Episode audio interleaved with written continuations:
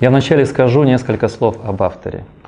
Здесь на Кова книге было несколько групп, где мы читали «Справедливость» Майкла Сэндала. Это его другая книга, более известная, и также известен его видеокурс «Справедливость». Этот э, курс знаменитый, там много миллионов просмотров, и он стал частью общей культуры духовной. А, я, кто не слышал и не видел, советую вам его посмотреть. Это курс, так и называется, «Справедливость». Есть уже и украинский перевод этого курса. А, эта книга стоит особняком. А, она посвящена отдельной теме, которая уже заявлена и в «Справедливости». Но я хочу сказать, кто такой Майкл Сэндл вначале, очень кратко. Какие книги он пишет, это тоже очень важно понимать. Когда мы собираемся обсуждать книги, нам нужно понимать, с каким жанром мы имеем дело. Я об этом также кратко скажу. Это будет второй мой шаг. И третий мой шаг будет состоять в том, что я попытаюсь описать и проанализировать главные идеи этой книги, как они здесь представлены. Вообще главную позицию Сэндала. Потому что она прячется за разными позициями выраженными. Это его стиль. Итак, Майкл Сэндл – это политический философ, профессор Гарвардского университета. А один из наиболее влиятельных и известных политических э, философов мира сегодня. А, у него есть ряд книг, и он стал знаменитым благодаря книге, критикующей либерализм. Это книга 83 года о границах либерализма. А, с тех пор он выпустил достаточно много книг, написанных вот в таком ключе. Например, еще одна очень интересная книга о публичной философии, об открытой философии, о практической философии. А, и кроме того, что он пишет книги, он очень много выступает. Это могут быть громадные аудитории. Он такой путешествующий профессор. Кроме того, что он гарвардская звезда, он путешествует по всему миру. Например, в прошлом году он был и в Голландии, и в Германии. В Берлине в большом кафе он собрал громадное количество людей. А, поскольку меня потряс тот факт, что пришли люди на звезду, не поместились все в большом здании, все разместились, не попавшие на улицу, смотрели его на мониторе. А при этом он говорил где-то 10-15% времени, в основном говорила аудитория. И все разошлись очень довольны. А у него такой жанр. Он больше модерирует, он порождает знания в других. Отсюда и жанр его книг. В недавнем интервью он назвал свой жанр приближенно к жанру Сократа. Его задача породить знания в другом человеке. Как это сделать? Я попытаюсь на доске описать метод, подход Майкла Сэндела. Но он больше задает вопросы, он поддерживает дискуссию, и его книги написаны в таком дискуссионном ключе. Это и дополнительный интерес порождает к его книгам, и определенное недовольство. Недовольство тех, кто хочет получить рецепты готовые. Например, в книге «Справедливость» а под заголовок «Как поступать правильно» наш взгляд коммерциализированный, как э, считывает, сканирует название. В этой книге нам объяснят, как поступать правильно и что такое справедливость.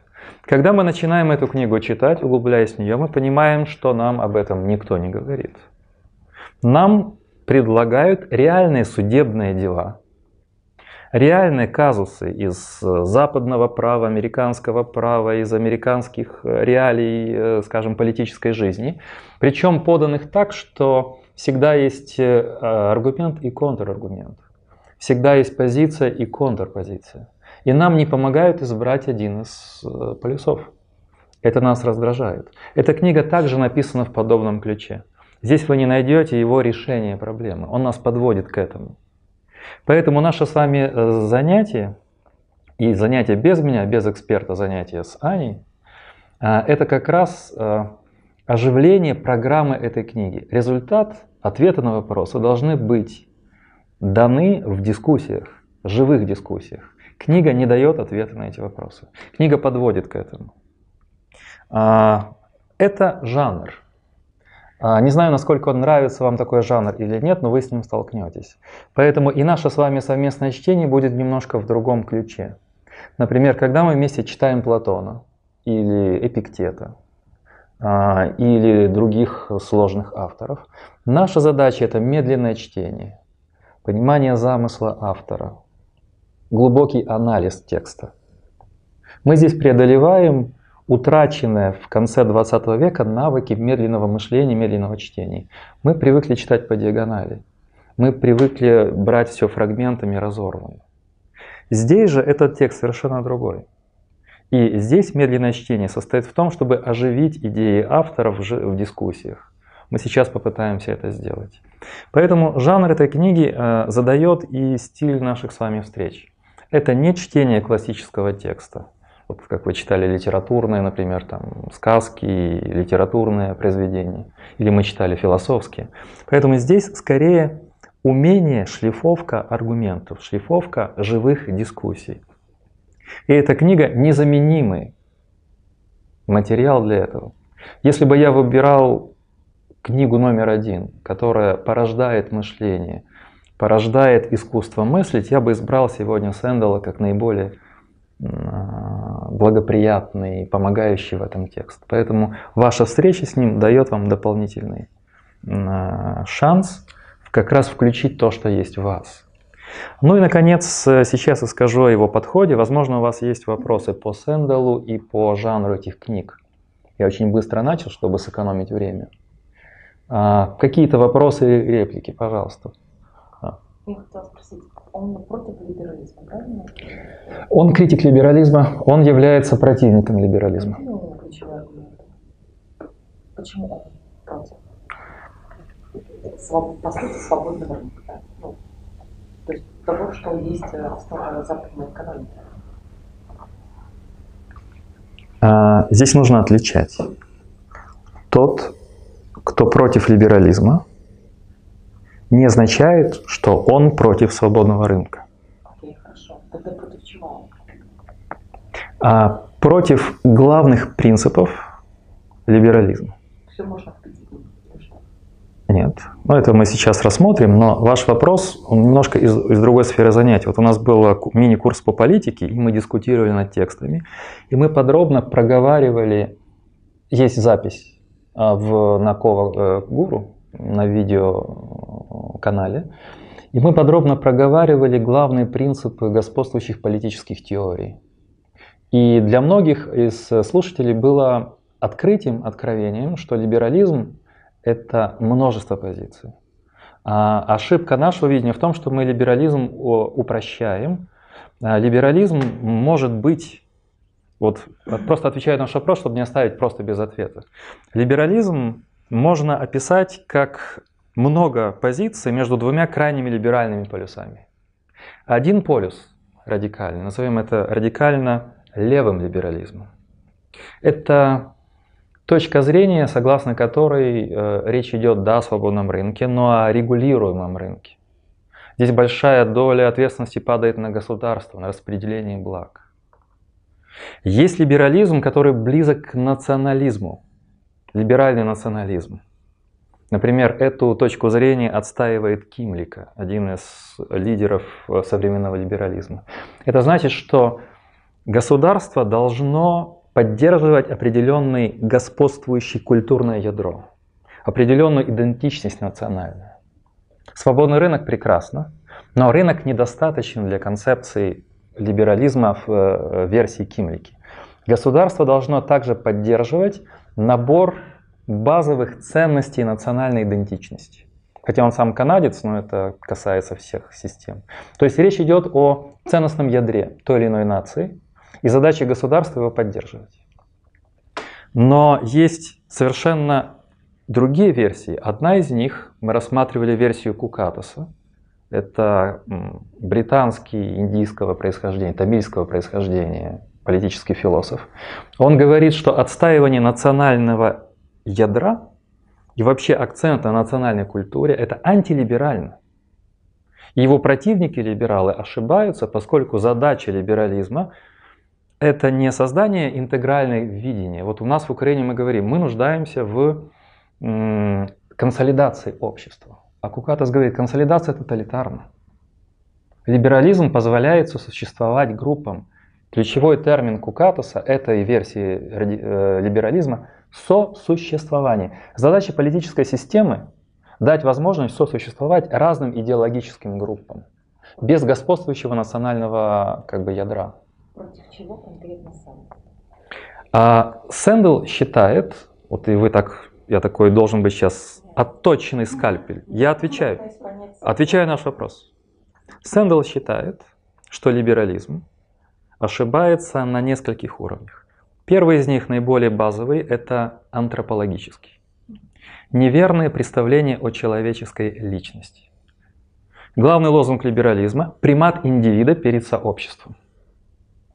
Это в корне ложная антропология по Сэндлу. Потому что речь идет об абстрактном индивиде, изолированном от социальных и культурных отношений. Такого индивида не бывает. Акцент на свободы в таком классическом либерализме является ложным. Поскольку рыночная свобода – это не свобода в полной мере. Поскольку не все участники договора находятся в равных условиях. Здесь есть эти примеры. Кто-то вынужден продавать почки. Классический либерал говорит, это его право, это его свобода, он вправе распоряжаться своим телом. Критики либерализма говорят, это завуалированная манипуляция. Поскольку если бы этот человек мог образовать своего ребенка другим путем, он бы не продавал свою почку. То есть на наш выбор, на нашу свободу влияет еще не только декларативно-формальные юридические факторы, возможность пользоваться свободой, но еще и ряд конкретных факторов, связанных с возможностями, с условиями, которые мы говорим о базовых возможностях. Есть ли у человека возможности по-другому заработать деньги, по-другому себя проявить. То есть второй фактор. Первый – ложная антропология. Второе – абсолютизация рынка. Рынок ничего на самом деле не может регулировать в сферах, куда он не может вмешиваться. А, и в этом смысле он отстаивает противоположный тезис. А, его иногда в литературе называют коммунитаристом, иногда называют представителем, он называет это политикой общего блага. Он утверждает, что на наши свободы влияет культурный контекст и сообщество, которому мы принадлежим. Индивида нельзя изолировать от социального, культурного, интеллектуального контекста. Здесь ошибка украинских и российских либералов. Западные институции, западные лозунги, западные ценности. Мы автоматически придумываем западную концепцию права, автоматически мы ее сюда пересаживаем, и все начинают жить в современном либеральном обществе. А оказывается, что нет. Прав именно Сэндл. Он говорит, что главное это традиции, практики совместного проживания граждан, когда мы образуем некий совместный культурный контекст, и мы становимся личностями свободными, только сообща в сообществе. А то, что проповедует либерализм, там, примат индивидуальных интересов, индивидуальных свобод, свободы абстрактны, бессодержательны, если они не наполняются возможностями и конкретикой. То есть коммунитаризм – это позиция, согласно которой комьюнити, не то чтобы оно тоталитарно навязывало нам наше решение, но оно является условием свободы. Мы не должны упускать контекст той культуры. Например, мы говорим о политике. Но большая часть политики это то, что под водой айсберга. Это те способы коммуникации, общения, культуры, уровня аргументов, уровня начитанности, уровня интеллектуального и так далее, и так далее, которая э, работает с, э, точно, точно так же в праве. Есть нормы, а есть определенные практики. И одно дело де юре, а другое дело то, что мы называем узусом, определенными практиками. Точно так же в разных сферах. То есть комьюнити. Ложная антропология, абсолютизация рынка и недооценка социальной, культурной комьюнити, того сообщества, контекста, в котором мы можем становиться кем-то. Мы не можем без комьюнити кем-то становиться. Вот в этом ответ. Я немножко затянул, но здесь нужно было это проговорить. А, и в связи с этим я хотел бы сказать о методе Сэндала. Итак, я это попытаюсь выписать в несколько шагов. То, что я сейчас напишу, это я взял структуру его книг. А первое, когда мы принимаем те или иные решения, идем на те или иные поступки. Вот вы говорили о решениях в той или иной сфере. Решения. Это могут быть решения политиков на разных уровнях, это может быть решение суда на разных уровнях. На наше решение влияет то, что мы называем нашими убеждениями. Убеждения, наши принципы. Для большинства из нас они нам, для нас не прояснены. И задача Якова Гуру, культура мышления в том, чтобы прояснять, что на нас влияет. Что же на самом деле мы думаем, какие наши главные убеждения и принципы. Это уже первый шаг. Так вот, это первый уровень. Мы понимаем, что наши решения мотивированы нашими убеждениями, часть из которых скрыта от нас. Уже их прояснить большое достижение. А, но задача Сэндела состоит в том, чтобы наши убеждения и принципы прояснить, выявить. Поскольку он близок к подходу Сократа, с чего начинает Сократ? С постановки вопроса. Главное искусство Сократа – задавать правильные вопросы, для того, чтобы порождать знания в другом. Итак, вопрос, вопрошание. Практика правильного спрашивания. Она потом стала общим достоянием всех наук и всех практик. Мы приходим к врачу – диагностика. Мы приходим в любую сферу, в сферу права, в сферу экономики, в сферу политики. Вначале мы ставим определенные вопросы. Но для того, чтобы эти вопросы конкретизировать и приблизить э, к нашему пониманию, Сэндл изобрел интересный метод. Он эти вопросы конкретизирует в том, что можно назвать э, ситуациями, сложные казусы, ситуации. У него это юридические казусы, политические э, решения и так далее. Он подбирает их для того, чтобы наши убеждения и принципы поставить под вопрос. Он ставит вопросы так и подбирает юридические казусы таким образом, чтобы у нас возникло это волнение, мы потеряли почву под ногами. Мы вдруг, будучи уверенными в своем базисе, начали движение. А движение, которое бы помогло нам увидеть, что наши принципы, наши убеждения не такие уж безукоризненные, что в них есть пробелы, что они недостаточно продуманы, что то, что влияет на наши решения, на самом деле Нужно с этим работать. И сложные ситуации, которые он выписывает, они порождают моральную рефлексию.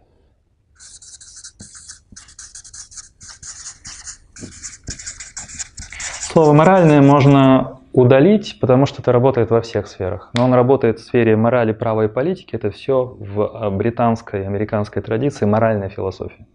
Это не этика. Это все, что связано с поведением, это политика, это право, это мораль. Moral philosophy – это практическая философия. Рефлексия. То есть ситуации подобраны так, судебные э, юридические случаи подобраны так, чтобы они были направлены в само основание наших убеждений. Чтобы мы, пришло в движение наша рефлексия о основаниях наших действий и решений. Я сейчас закончу это быстро. В результате моральная рефлексия должна быть э, в кругу обсуждения, в дискуссиях.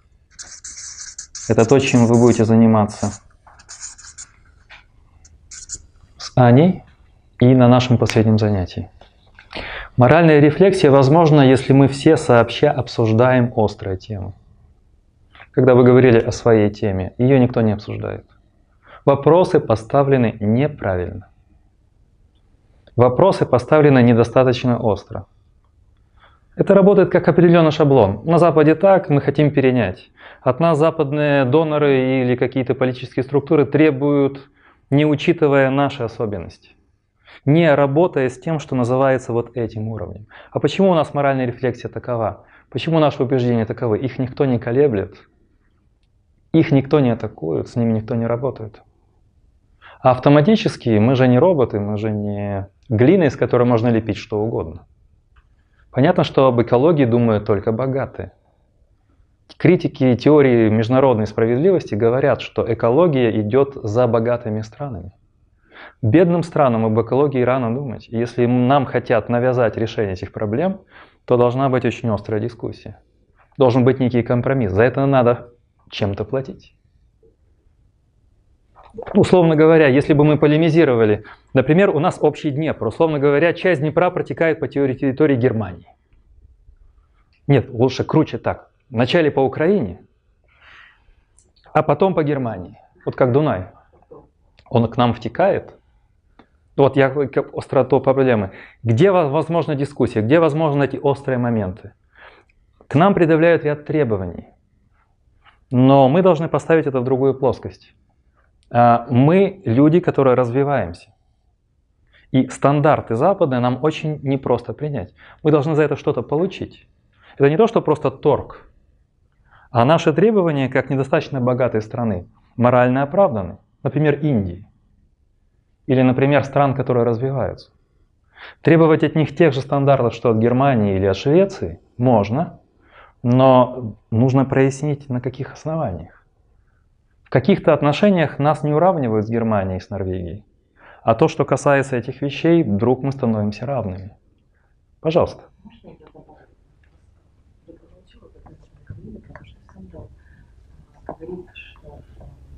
Громче, громче, чтобы ваш голос был слышен. У нас в видео говорят, не слышно голосов. Вы говорили о том, что э, почему меня зацепило, против чего сэндл, да, потому что я, как многие проевропейски настроенные люди, думаю, что либерализм это есть там, ну, как бы, ну, такой очень э, наша путеводная звезда, звезда, куда мы должны стремиться, потому что свободы это важно и нужно.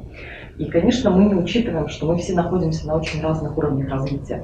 И получается, я поняла, в чем манипуляцию углядывает Сэндл в этой, в этой, в том, что говорят либералы, потому что когда ты, тебе дают все твои свободы, то как бы манипуляция в том, что есть, тебе же отдают ответственность, с которой ты не способен справиться. Ты еще пока к этому не готов, тебя должны к этому подготовить.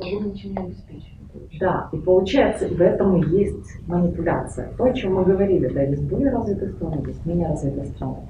И если вот, например, а, польские реки втекают в общее, общее Балтийское море, то более развитые страны сказали, ребята, а, у вас нет нормальных, нормальной канализации. Мы вас за свои деньги угу. вам ее почистят. Подтягиваем вас. Обязанность угу. соответствовать этим стандартам. Вот, э, в общем-то, выход. Ну, это так э, работает в мире. Потому так. что развитые сообщества понимают, что они живут в большой коммуналке, где нужно договариваться. И получается, что богатый все равно должен платить за менее это другая интересная дискуссия. Сейчас мы очень обобщенно пунктиром говорим, но это подобно теме ЕС, Польша или Западная и Восточная Германия. Сейчас вот я недавно вернулся из путешествий, очень много читал немецких и итальянских газет. И вот в последнем номере большой Франкфурт Allgemeine газеты Die Zeit дискуссии, диагностирующая ностальгию по ДДР, то есть Deutsche Demokratische Republik в большей, большой, не большей, а в большой части Восточной Германии. И человек, который дает интервью, это теолог, философ, политик, либеральный, немецкий, который участвовал в движении 1989 год. Он спрашивает, западные немцы забыли, что это было, они говорят, это все равно развалилось. Они не понимали, что те люди, которые выходили на площадь, рисковали, рисковали в том числе своей жизнью. Почему ностальгия у многих восточных немцев? по ДДР. Они не помнят все плохое, что там было, но они начинают вдруг воскрешать какие-то образы более стабильного прошлого. При том, что восточные немцы получили громадные дотации от западных немцев. Вот вам дискуссия уже, которая пришла и в Германию. Наиболее благополучное общество последнего десятилетия начинает острые дискуссии в рамках теории справедливости. Да, мы все свободные немцы, но в равной ли мере мы пользуемся своими свободами? Западные говорят, мы вам много заплатили, чтобы вы стали такими, как мы. А восточные говорят, то, что вы заплатили, недостаточно. поскольку многие факторы вы не понимаете в нашей жизни. Вы не понимаете, через что мы прошли и какие этапы мы пережили. Да, пожалуйста, Виталий. Пожалуйста. Я хочу звернутися до Схеми. до аргументу, схеми, аргументу про те, що спочатку має бути розвинена економіка, а тоді думати про екологію. А чи можна, тобто е, до цього ви мали ввести і мали на увазі, чи може це е, якби узагальнювати на трохи більшу сферу, що в тому числі спочатку має піднятися економіка, і тоді мають піднятися рівні права, освіта. А, тобто, що йде спочатку економіка, Угу. Далі всі моральні, філософські, екологічні е, вищі проблеми. Чи навпаки? То, что экономика раньше, это не мой тезис, а тезис тех людей, которые полемизируют с либералами. Я так не считаю. Но они в дискуссиях с богатыми странами, скажем, развивающиеся страны, говорят, что вы нас недостаточно понимаете. Вы находитесь на другом уровне развития. Ваши проблемы, очищение рек, это не наши проблемы. Чтобы там пенсионеры не умерли с голоду и чтобы у нас было примерно, чтобы коллапс не случился. У нас должны быть другие задачи, чем у вас. Это не мой тезис, я просто говорю, какие аргументы и контраргументы сторон. Я сейчас прячусь, свою позицию скрываю. Я не думаю, что экономика главная в этом. Да, что она первая. Я так не думаю. Но э, в дискуссиях тема постоянно звучит, что о свободах можно думать, если мы создали возможности пользоваться свободами. Что об экологии нужно думать, если есть уже какой-то базовый м, достаток среднего гражданина. Да? Только тогда мы начинаем думать на эти темы. Кто-то еще хотел задать вопрос, уточнить. Бо таке питання, як ви вважаєте зас- е, допомогти чи заставити бідніші країни думати про річку, про екологію? Яким чином це можна? Это мы вместе попробуем прояснить. Сейчас мы просто уйдем от темы. Я хотел бы эту схему завершить а, последним уровнем пересмотр убеждений и принципов. То есть задача это некое циркулярное движение. Задача Сэндала, чтобы мы проясняли, усиливали или опровергали те принципы убеждений, которые влияют на решение и действия. Запустить эту рефлексию можно только ставя правильные вопросы,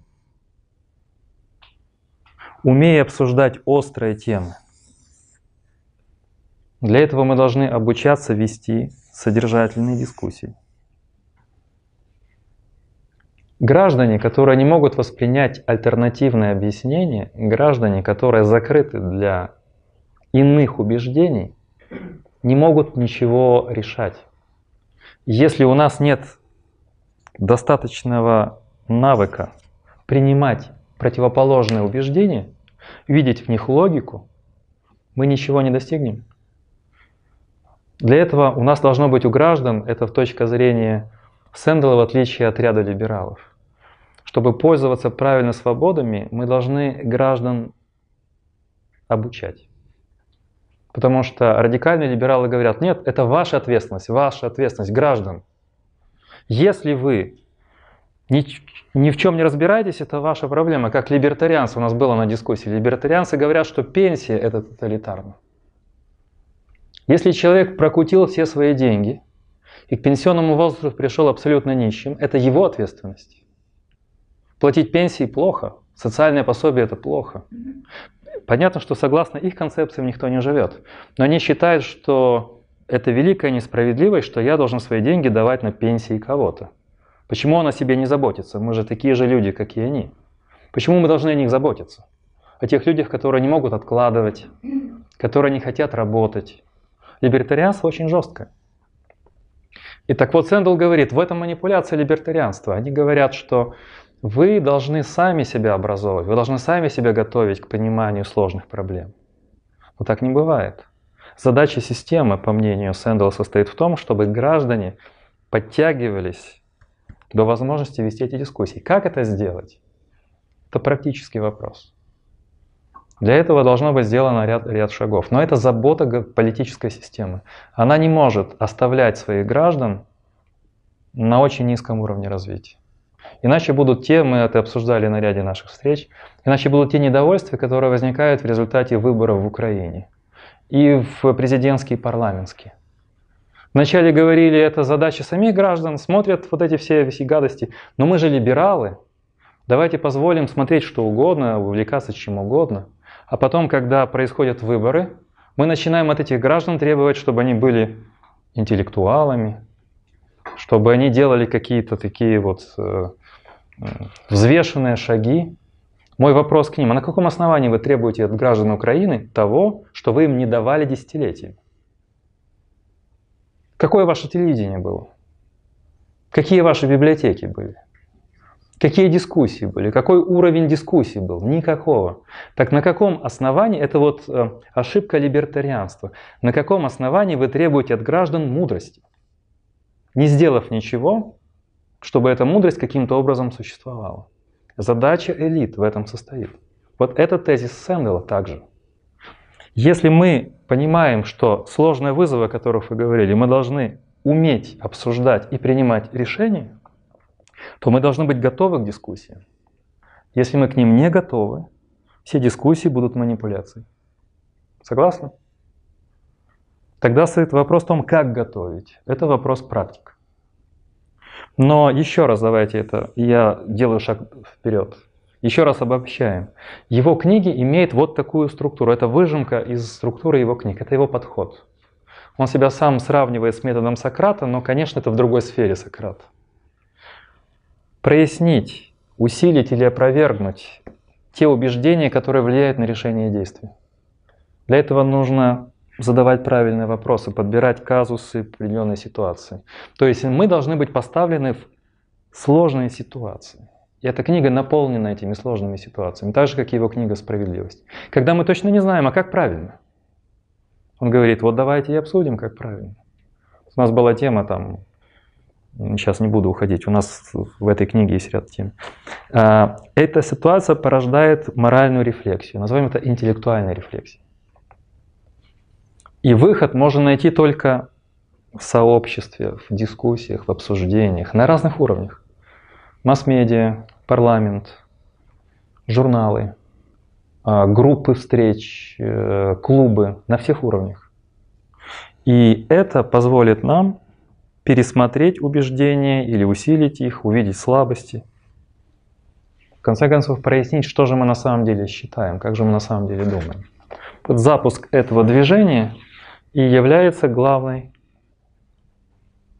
главным принципом его двух книг «Справедливость» и «Чего нельзя купить на деньги», что нельзя купить на деньги. Моральная рефлексия здесь это практика или это по сути работа с убеждением, рефлексия своих убеждений и принципов? Можете? А, моральная рефлексия это значит, что я не просто так думаю, а у меня появляется дополнение. Почему я так думаю? И думаю ли я так на самом деле? Вот был прекрасный пример с либерализмом. Все мы либералы, но в принципе мы не знаем, в чем он состоит. Либерализм-то. В чем он? И нужно перед либералами ставить сложные вопросы. И когда мы их начинаем обсуждать, мы приходим к тому, что да, мы действительно либералы или нет. Да нет, я принимал совершенно другую идеологию. На самом деле я, не знаю, соратник Муссолини. Я думал, что я либерал. Или я, например, коммунист. Не к ночи будет сказано. Да, или там коммунитарист. Но я думал, что я либерал. Пока мне не ставят эти острые вопросы, эти казусы, видите, мы чуть-чуть разобрали это по ходу, пока я ходил. Острые вопросы. И наш либерализм должен быть проверен. Или наши базовые убеждения, моральные, должны пройти подтверждение. Если они их не проходят, мы должны запускать рефлексию. Почему то, что я считал своими убеждениями, не соответствует? Тогда мы включаем работу по их пересмотру. И наши основания усиливаются, или мы ищем выхода из этих ситуаций. Это живой процесс, но он предполагает не только чтение книг, а умение обсуждать, умение на всех уровнях обсуждать, от парламента. А суд – это одна из площадок обсуждений, например, там, он и задуман был как дискуссионные площадки. И впервые греки это придумали, дав право обвиняемому защищать себя. Прежде чем казнить Сократа, ему дали возможность две речи произнести свою защиту. Но это было такое правило. Да, апология Сократа, посмотрите две речи Сократа. А. Небольшой, небольшой, чуть больше, но, но не полдня. А, Но многим писали известные риторы. Вот то, что называется сейчас адвокатус, он появился только в Риме. В Греции какой-то ритор или интеллектуал мог написать обвиняемому защитительную речь, апологию, помочь ему в этом. Он полностью укладывался бы в книгу Сэндала. А хорошо ли за деньги покупать свое оправдание? Да. И вообще, хорошо ли за деньги себя защищать с помощью другого человека? Ага, хорошо. Это возникает вопрос границ рынка. Да, вот здесь. Как раз укладывается. Простите, можно я спрошу? Да. Вот, э, вы объяснили путь, как, в принципе, Сэндл, да, объяснил путь, как э, общество должно пересматривать свои убеждения, э, свои, э, ну, как бы, свои убеждения, чтобы рефлексировать, ну, то есть мир развивается, убеждения устаревают, и надо приходить к новым каким-то, ну, моральным, вот, допустим, less is more. Мгм. А, Вот для меня абсолютно понятно, про что это. И тут э, вопрос, то есть общество, система имеет э, орган, которым она думает, грубо говоря. И вот у меня возникает вопрос. Вот вы говорите, а, ну как бы, а чем вообще Украина всегда думала? Вот, Мгм. если нет э, Органа для мысли, да? каким- да, То есть вы, у вас такая очень жесткая антропология у нас. Ну, как там, ну, всадник без головы. Хорошая Я метафора. не думала просто на эту тему, о том, как, э, кому, а, ну, то есть, э, кому задавать эти сложные вопросы. Я отвечу так. А, Так пошла такая у нас уже веселье такая. Нельзя сказать вот так вот грубо, что никто не думал эти 28 лет. А Можно сказать, что определенные стратегии, естественно, были. Во-первых, большая надежда на западных эм, коллег, на наших друзей. То есть фактически донорские деньги. Идеология была часть, да. Но возник, возник странный симбиоз. Я сейчас не буду эту тему раскрывать. Я бы сказал так, что мы делали ставку на техне решение вопросов. А техне можно запатентовать, можно передать. В экономике, в политике, мы думали, действует техническая рациональность. Вот если это применить, это будет работать там, там и там. Потому что других получилось. А потому что других получилось. И нам давали рецепты решения тех или иных проблем. Но внутри общества дискуссий как таковых не было. Это есть техническая рациональность, когда есть алгоритм решения проблем, который применяется к конкретной ситуации. Это типичный подход еврочиновников и западных структур. Не работает, значит, вы еще постарайтесь, не не стараетесь, постарайтесь больше. Это должно работать. Вам еще раз повторяю, это должно сработать. Но внутри общества это не было принято, как внутри усвоено. Потому что когда мы вот на Даймонде были, Даймонд справедливо критикует то, что институции все решают. Нет, решают все институции, породившие, родившиеся в обществе конкретном. Нельзя делить британские институции от британской истории и культуры. Нельзя делить американское право от американской истории и культуры. Понимаете? А мы брали техне англосаксонское и думали, что это сработает, например, в Украине. Не работает. Оно не ложится на наш э, такой... Да Потому что мы это воспринимаем как чужую, э, абсолютно абстрактную, неприменимую к нам силу. Мы это рассматриваем как чужое. Вот недоверие украинца к системе советской продолжилось в недоверии к системе, в, начиная с 91 года, потому что это некая внешняя, непонятная нам, непроясненная для нас система действий, стратегия действий. То есть это полагание на огрубленную систему координат. Ну и, конечно, это микс идей, микс национализма XIX века, микс либерализма англосаксонского толка, микс либертарианства, где спасайся кто может. Это все наша идеология, то есть это микс. Вот, ну, представьте себе идеологию, которая включает западный либерализм на уровне фасада, национализм XIX века на уровне представления влиятельных групп, и либертарианство на уровне влиятельных людей, которые, в принципе, решают за себя и, в принципе, действуют, потому что они сильнее, потому что у них есть право решать и нарушать законы. Поскольку у них э, финансовые возможности и политические возможности, это есть вот такой дикий капитализм. Когда мы решаем, потому что можем решать. И это все мы. Вот это, представляете, вот э, все это в голове. Как может ужиться система либеральная англосаксонская с э, национализмом 19 века? Это мы. Подумайте, как.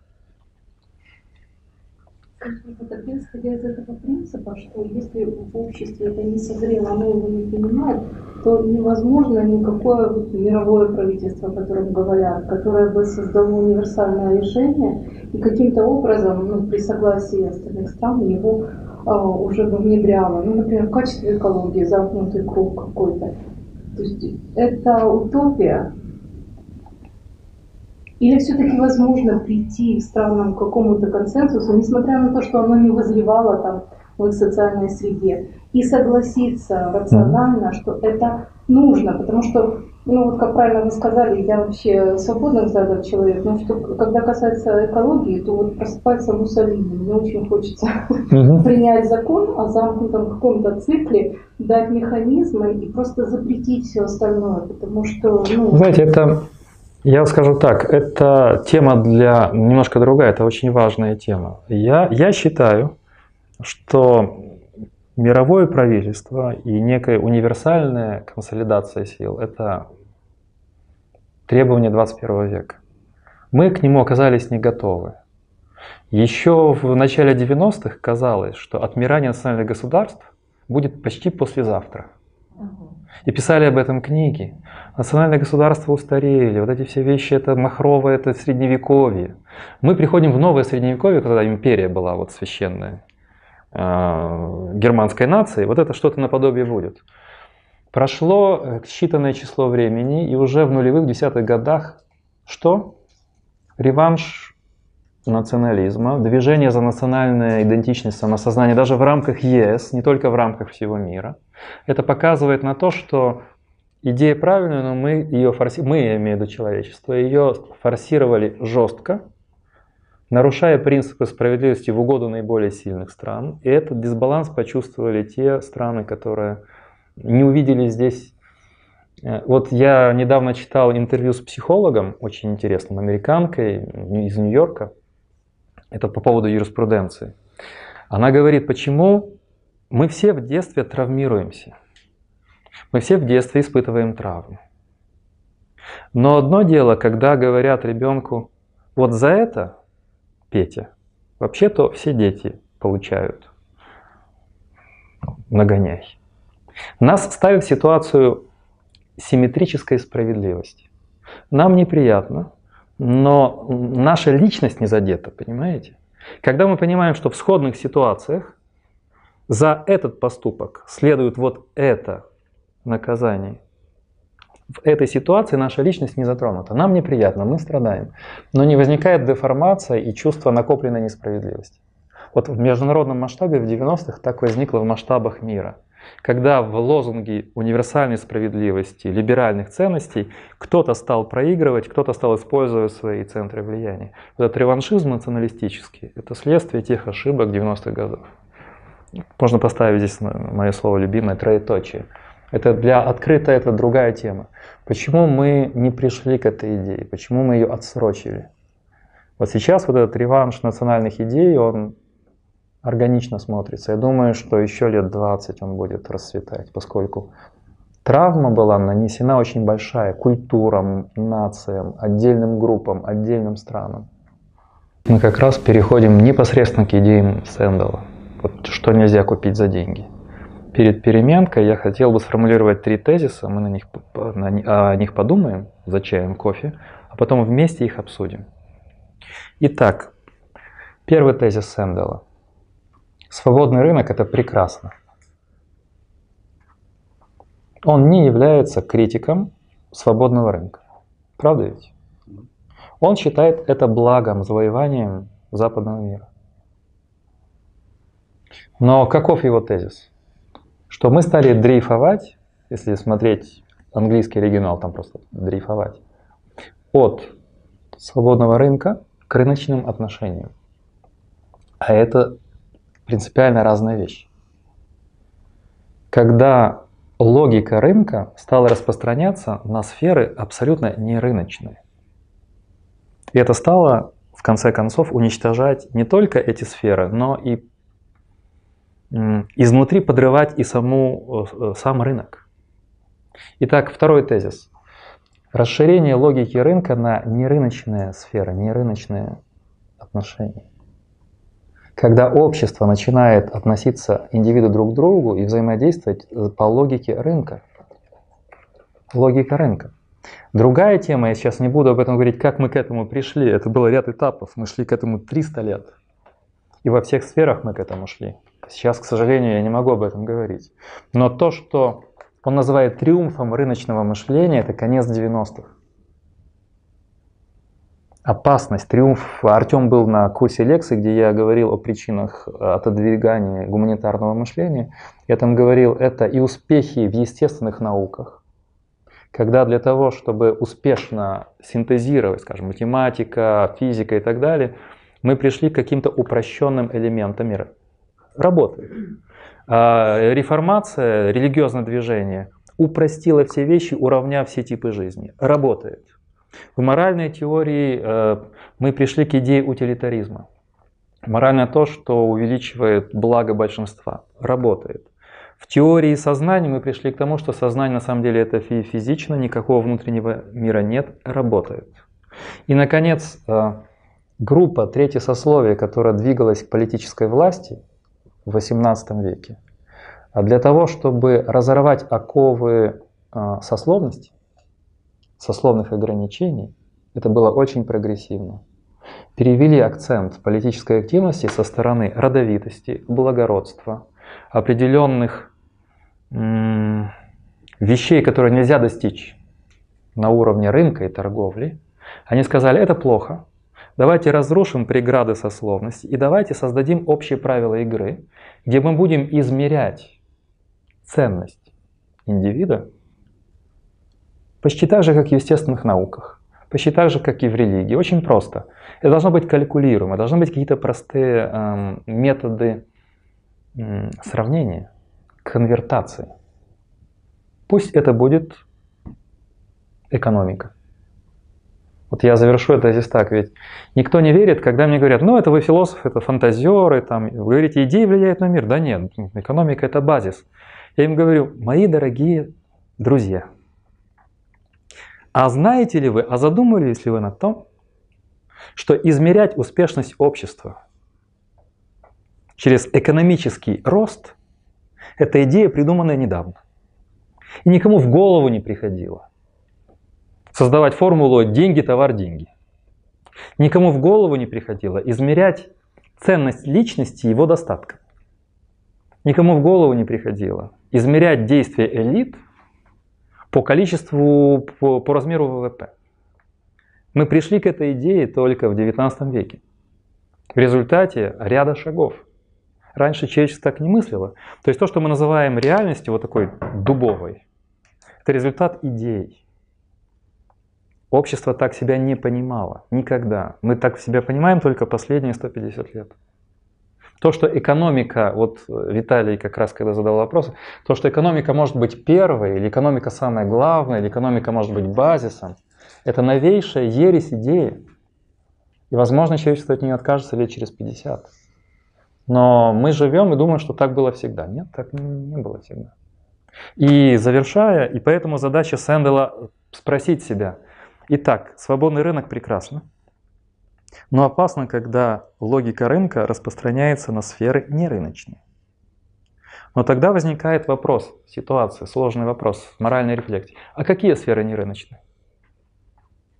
А где мы без тоталитарного нажима, без Муссолини, без жестких структур поймем, что туда рынок пускать нельзя?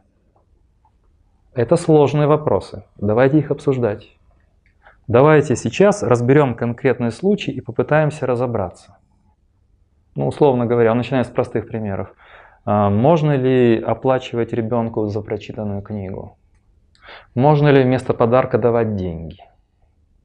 Можно ли покупать места в престижных колледжах? Можно ли торговать своими органами, делая из них рынок? Рынок почек, рынок крови. А, а почему нет? И он тут же приводит примеры, которые говорят, это прекрасно. В конце третьей главы вы читали о том, что экономисты говорят, слушайте, мы главные моралисты, потому что добродетели – это ограниченный ресурс. И мы позволяем добродетелям проявиться там, где они должны. Все остальное пусть решает рынок. Мы дикий капитализм нагружаем моральной миссией. Мы действуем в рамках рынка там, где мораль не должна быть. Но тогда возникает другой вопрос, а где эти границы? И вот мы попытаемся разобрать конкретные казусы после переменки, для того, чтобы прояснить для себя, где мы можем это, эти границы обозначить, что можно купить за деньги, что нельзя. Причем он э, показывает два абсолютно понятных полюса. Все сложные вопросы лежат между. Понятные полюсы какие? То, что точно нельзя купить за деньги. Например, Нобелевскую премию. Друзей. Э, там, не знаю, чемпионат по футболу, чемпион по футболу мировой. Нельзя купить. Если ты купишь этот мяч, ты же не станешь чемпионом по футболу. Ты купишь диплом Нобелевской премии, ты же не станешь Нобелевским лауреатом. Это понятно, об этом дискутировать нельзя. А вот наиболее дискуссионные вопросы – это то, что можно купить за деньги, но не следует этого делать. Вот эта зыбкая сфера, она требует дискуссий. Вот сейчас я предлагаю вам зарядиться чаем, кофе и водичкой, подумать над этим, и мы проанализируем ряд его примеров и выскажем свои точки зрения.